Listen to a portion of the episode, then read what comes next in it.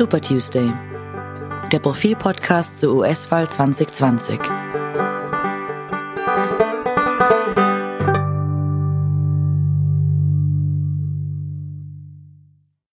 Hallo, willkommen zu unserem Super Tuesday Podcast. Mein Name ist Robert Reichler und bei mir zugeschaltet über Skype wieder einmal Martin Staudinger. Hallo Martin. Hallo. Hallo. Es sind noch genau 22 Wochen bis zum Schicksalstag, dem 3. November, an dem dann die Wahl zwischen Donald Trump und aller Voraussicht nach Joe Biden geschlagen wird. Ähm, es ist ein Wahlkampf wie kein anderer, äh, nicht zuletzt deshalb, weil es um alle möglichen Themen mittlerweile geht und selten jetzt äh, typische politische Themen, wie man sie üblicherweise aus Wahlkämpfen kennt, über Steuern etc., sondern es ging jetzt wochenlang um das Coronavirus, um eine Epidemie, um eine Pandemie, die die, die ganze Welt plagt, aber eben auch ganz besonders die USA und um die Frage, wie Donald Trump äh, diese, diese Pandemie behandelt hat.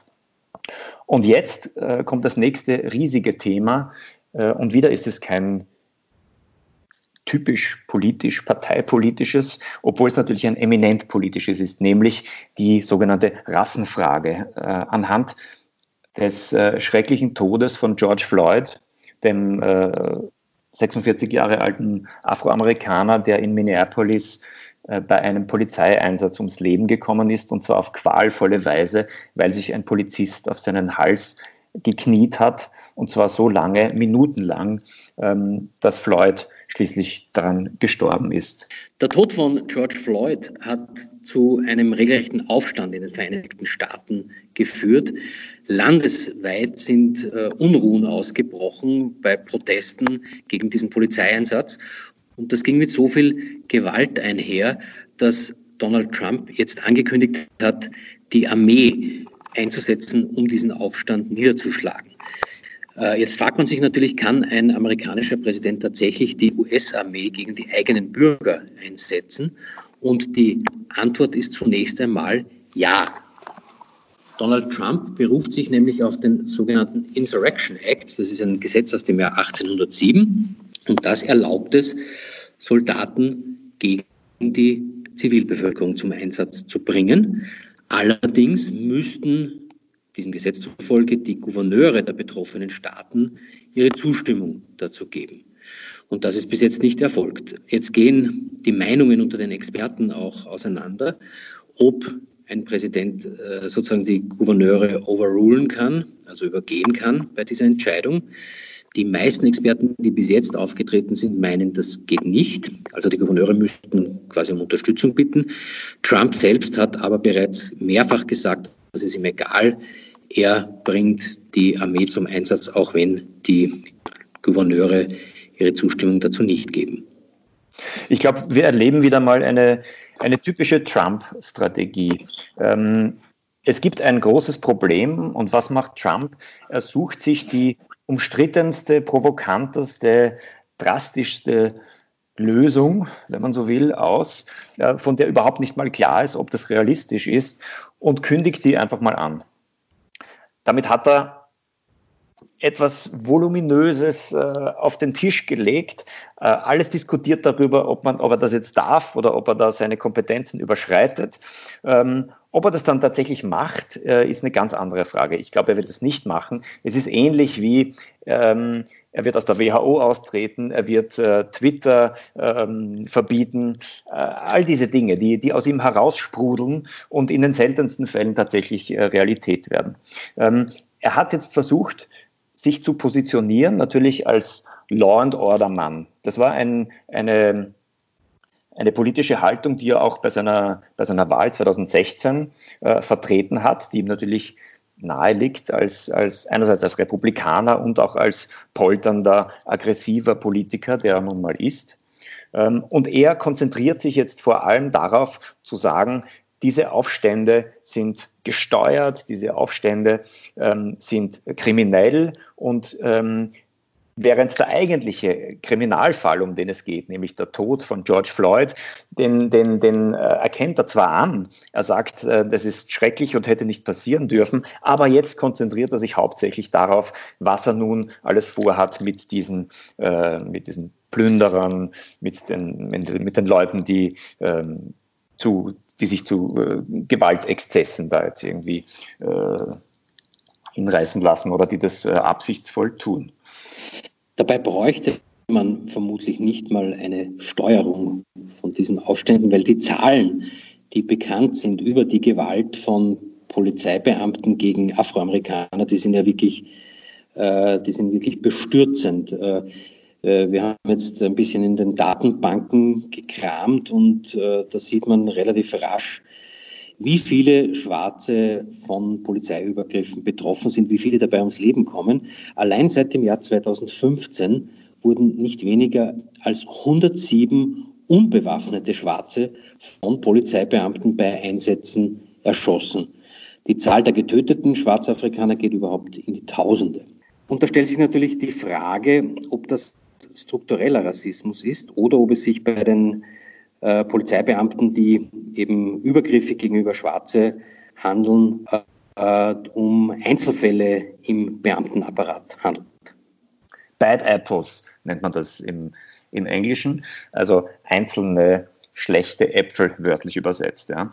Ähm, tatsächlich deutet viel darauf hin, dass es dass es sich tatsächlich um systemische, um ein systemisches Phänomen handelt, was nicht heißt, dass deshalb die Mehrzahl der Polizisten ähm, Rassisten seien, sondern systemisch heißt, es, es gibt bestimmte Verhaltensweisen, Verhaltensmuster, bestimmte institutionelle Abläufe, ähm, auch bestimmte, ein bestimmter Mangel an Regeln, der dazu führt, dass äh, Schwarze schlechter behandelt werden von der Polizei. Und zwar eben auch auf grob schlechtere Weise, nämlich äh, was oft dann tatsächlich mit Übergriffen endet. Und ein Problem ist etwa, dass es nach solchen Übergriffen selten zu Verurteilungen kommt. Viele Fälle ähm, wurden analysiert, äh, aufbereitet und man sieht, ähm, Jetzt, wie in dem Fall bei George Floyd, die erste Reaktion ist, die Beamten, die das zu verantworten haben, werden äh, aus dem Dienst geworfen. Die werden gekündigt, die werden entlassen. Das ist so quasi dann die, die erste Reaktion, dass man sagen kann, gut, wir haben die sofort äh, entfernt aus unserer Institution, aus der Polizei. Tatsächlich aber, in den meisten Fällen klagen die dann gegen ihre Entlassung und in vielen Fällen gewinnen sie diese Klage. Sie gewinnen auch gegen die gegen die äh, Disziplinarkonsequenzen, ähm, die ihnen aufgebürdet werden. Und der Grund ist ein, ein, ein, ein wirklich fast ein perfider, würde man sagen, nämlich ähm, es gibt Präzedenzfälle. Ähm, in Fällen, in die, die, bereits in ähnlicher Weise einmal abgeurteilt wurden und wo die Beamten nicht verurteilt wurden, die werden herangezogen, um zu überprüfen, ob man sie in diesem Fall, diese Beamten, jetzt verurteilen soll. Und dann stellt sich heraus, nein, das war bereits damals so, dass die nicht verurteilt wurden und es gibt keinen Grund, jetzt anders zu urteilen als damals. Heißt, die Beamten können wieder in den Dienst zurückkehren. Und auch vor dem, vor dem Strafgericht ist es äh, fast unglaublich, aber tatsächlich wurde in vielen Fällen, wo man sagen würde, es, es, es kann eigentlich nicht anderes geben als einen Schuldspruch, gab es einen Freispruch. Wir erinnern uns etwa an den Fall von Freddie Gray, der als noch gesunder ähm, Mensch verhaftet wurde, in den Arrestantenwagen gekommen ist und so schwer verletzt wieder herausgekommen ist, dass er dann äh, kurz darauf gestorben ist. Die, die Beamten wurden freigesprochen. Es gibt einen, der sich jetzt das große Thema dieser Unruhen äh, politisch zunutze machen, zu machen versucht, und das ist äh, nicht äh, Donald Trump, das ist Joe Biden. Man darf nicht vergessen, es ist gleichzeitig trotzdem noch Wahlkampf. Die Demokraten hatten äh, gerade wieder eine Serie von Vorwahlen in mehreren Bundesstaaten.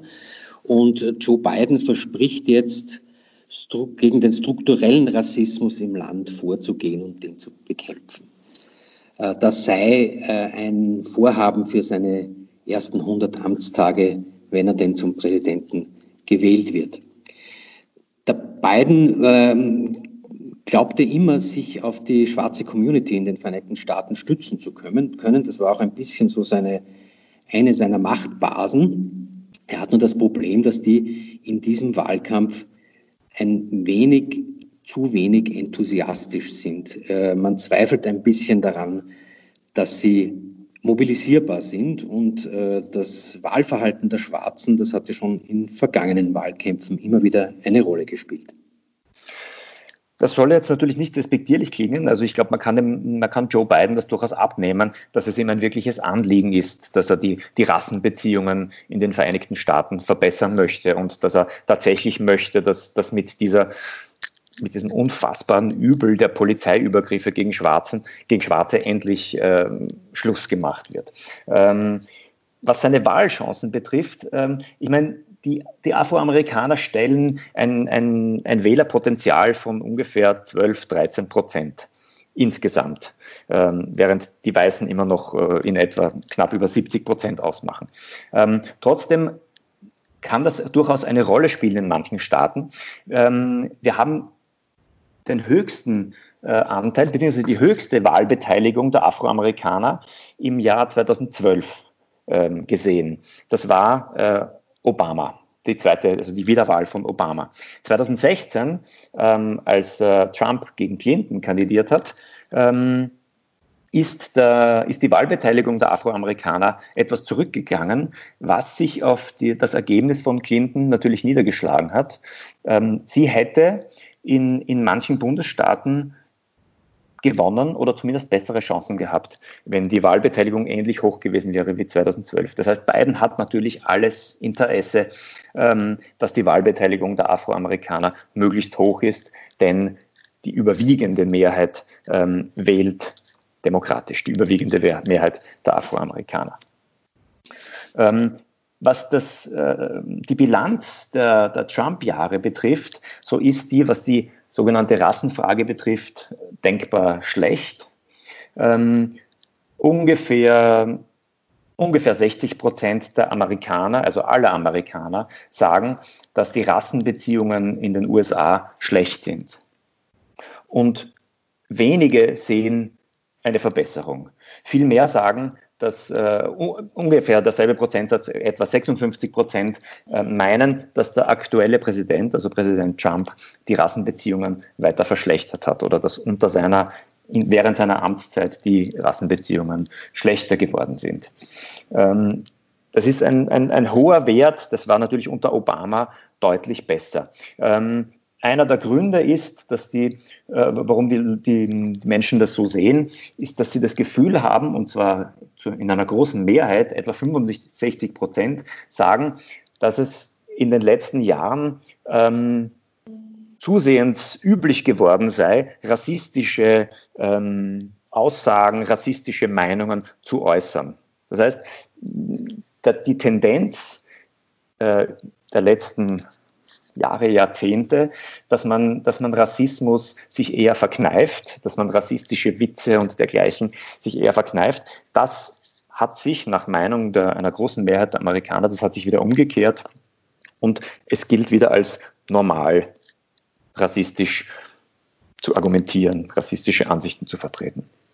Wie sensibel man da ist, das zeigt auch ein Fauxpas, den sich Joe Biden vergangene Woche geliefert hat. Er hat im Gespräch mit einem sehr prominenten afroamerikanischen Radiomoderator sinngemäß gesagt, man könne gar kein richtiger Schwarzer sein, wenn man überhaupt überlegen müsse, ob man nicht ihn, also den Biden, wähle, sondern den Trump. Und das wurde ihm in einem ziemlichen Shitstorm als grober Rassismus ausgelegt.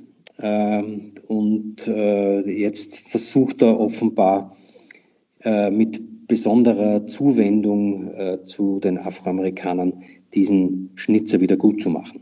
Also ich würde jetzt sagen, das ist auch ein bisschen eine böse Interpretation, das als Rassismus zu brandmarken, denn aus der Sicht von beiden ist es völlig klar, dass er tatsächlich auf die Afroamerikaner zugeht, dass er sich ihnen wirklich verbunden fühlt und dass das, was äh, Trump auch in den letzten Tagen von sich gegeben hat, diese, diese wirklich hetzerischen Dinge zu sagen, äh, wenn sie, also when the looting begins, the shooting begins, ähm, solche Sätze, also wenn die, wenn die Plünderungen beginnen, dann wird man mit dem Schießen beginnen, äh, all diese Dinge, ähm, ich glaube, Biden empfindet das zutiefst, dass man gerade um in dieser Frage endlich weiterzukommen in den USA, dass man ihn wählen müsste, da er ein, ein, als, als verbindender Charakter äh, etwas, etwas verbessern könnte, ganz im Gegensatz zu, zu, zu Trump, der immer wieder Öl ins Feuer gießt. Ähm, erinnere an Martin Luther King, der gesagt hat, Riots, also Aufstände, sind die, die Sprache der, der Ungehörten. Ich glaube, man muss jetzt nicht oder man darf nicht gutheißen, was da passiert, aber zu verstehen, warum solche Reaktionen jetzt äh, in, in, in, im gesamten Staatsgebiet zu sehen sind, ähm, hilft wahrscheinlich weiter. Also jetzt nur zu sagen, das sind, äh, das sind Kriminelle und die müssen wir jetzt mit der Armee ähm, zur Rechenschaft bringen oder besiegen oder wie, wie, wie Trump das andeutet, das bringt die Nation wahrscheinlich nicht weiter. Und das war's mit dem dieswöchigen Super Tuesday Podcast. Wir hören uns nächste Woche, dann sind es noch 21 Wochen bis zum 3. November und verabschieden uns von Ihnen und danken fürs Zuhören. Mein Name ist Martin Staudinger und ich verabschiede mich auch für meinen Kollegen Robert Dreichler. Auf Wiedersehen. Wiedersehen.